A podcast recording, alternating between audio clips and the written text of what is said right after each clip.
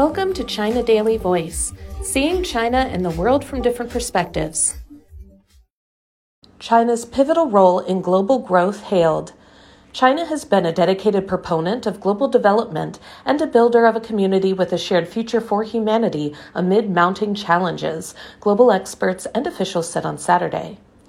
They made the remarks at the 2023 Tongzhou Global Development Forum held in Beijing, which was attended by officials and experts from over 30 countries and international organizations, including United Nations agencies. During the opening ceremony, a themed report on global development was unveiled, emphasizing that the current challenges faced by the world can only be tackled through reforms and development.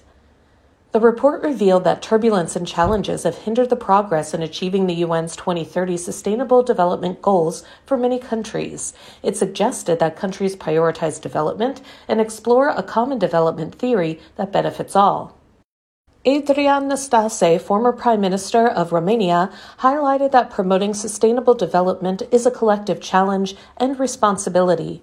He lauded China for leading efforts in achieving common development worldwide and noted China's emphasis on seeking common ground while respecting differences regarding global development concepts, rules, and standards.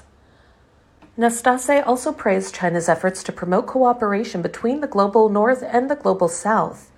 Vince Cable, former Secretary of State for Business, Innovation and Skills of the United Kingdom, emphasized that China has a potential to play a greater role in upholding multilateralism, advancing mutual learning among civilizations, and spearheading reforms in the global governance system. He cited the Global Security Initiative, the Global Development Initiative, and the Global Civilization Initiative to laud China's commitment to building a community with a shared future for humanity. China, in dialogue and cooperation with other nations, can address pressing global challenges like climate change and public health and mitigate the economic development gap between the global north and the global south, he said.